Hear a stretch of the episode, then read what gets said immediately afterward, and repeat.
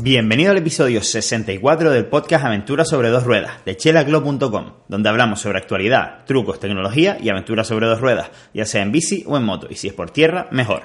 Hoy vamos a hablar de motos. Hoy te voy a contar lo importante que es mantener la inercia en Moto 2 Road.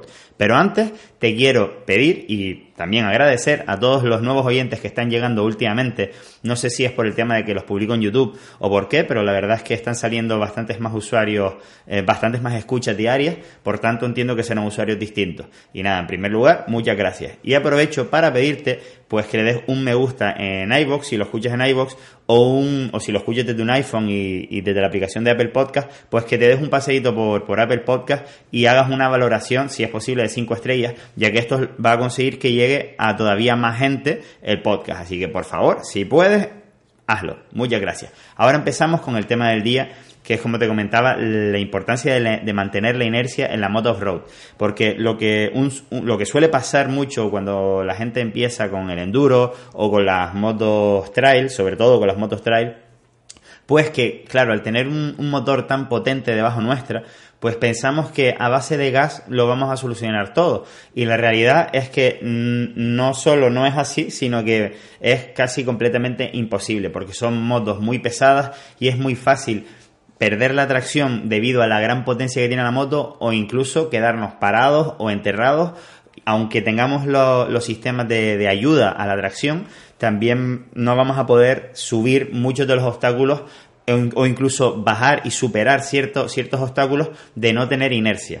Entonces esto es una, una, cosa que evidentemente en la práctica pues te lo va enseñando, pero en algún que otro curso que he hecho de enduro, pues la realidad es que se insiste mucho en esto. Y es que cuando tenemos, por ejemplo, que superar una subida, te voy a poner como ejemplo, eh, una subida de picón de cierta pendiente y, que la tenemos que subir, eh, pues entonces lo que tenemos que hacer es tener una inercia suficiente a la hora de entrar en la subida, de manera que durante la misma solo tengamos que mantener un punto de gas, que no necesitemos sacar toda la potencia de nuestra moto para que nos suba. ¿Por qué? Porque la moto es tan potente que lo que va a hacer, si aceleramos muy fuerte, es que se hunda la rueda trasera y se entierre más, por lo tanto necesite más potencia y al final llega un momento que te quedas atorado, trancado, parado, eh, sin poder salir de ahí y es bastante complicado, dependiendo de la, de la cuesta o de la inclinación o lo que tengamos alrededor, pues puede ser bastante difícil salir de ahí.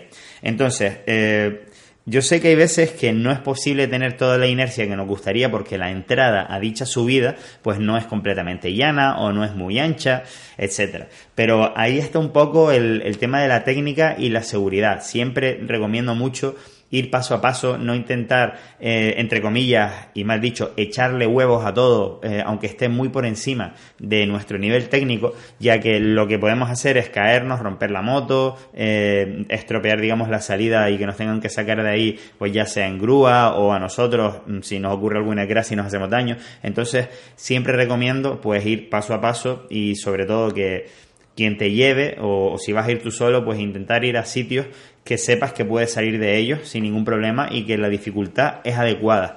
Porque mm, ya te digo, hay muchísima gente, sobre todo en el mundo del motor, que, que digamos, son gente con muchas agallas y, van muy por encima de su nivel técnico. Y esto suele ocurrir mucho en el mundo de la moto porque eh, la moto te lleva, eh, puedes tener la misma moto que un campeón del mundo y llegar al mismo sitio sin esfuerzo apenas porque el motor, entre comillas, te va a llevar.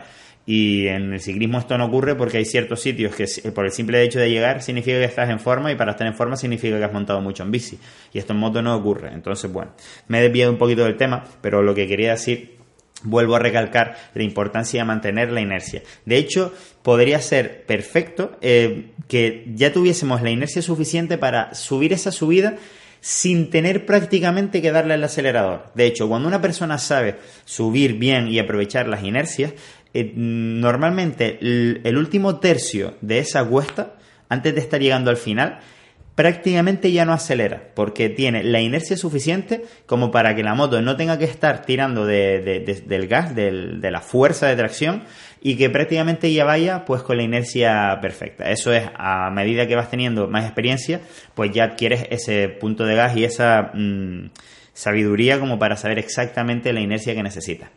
Y esto no solo ocurre en las subidas de tierra suelta, también puede ocurrir cuando tenemos un obstáculo delante, eh, pues alguna piedra, algún hueco entre piedra y piedra que tengamos que solventar y digamos que el hueco puede ser más grande que nuestra rueda delantera, por lo tanto si vamos despacio la rueda se va a encallar o incluso si no tenemos suficiente inercia eh, es probable que nuestro cubre cárter o cárter si no tiene cubre cárter, que esto sí que sería una desgracia, toque con alguna piedra y que a lo mejor con inercia lo hubiera superado eh, nada más teniendo en contacto con el suelo los neumáticos, que es lo ideal para no romper nada de la moto. Y esto pasa tanto en subida como en bajada. En bajada, mm, como me gusta bastante bajar en moto, aunque sé que no, eh, no es lo normal, pero bueno, como vengo del descenso de, mountain bike, pues se me da bien y, disfruto bajando. Entonces bajando es casi casi más importante por lo mismo, porque mientras más inercia tengamos siempre con, con la moto bajo control, que tú, no, tú notes que puedes frenar mm, con total seguridad cuando tú quieras.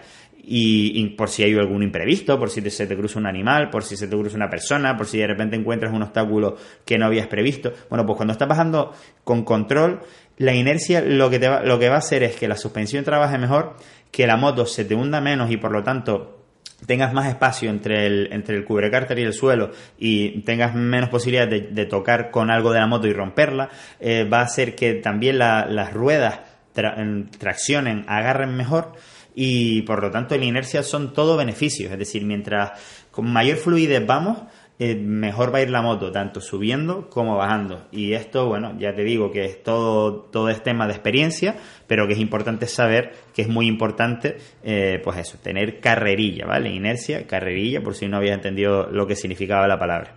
No me quiero enrollar mucho más porque con audio es complicado de explicar este tipo de cosas, pero espero que hayas pillado el mensaje.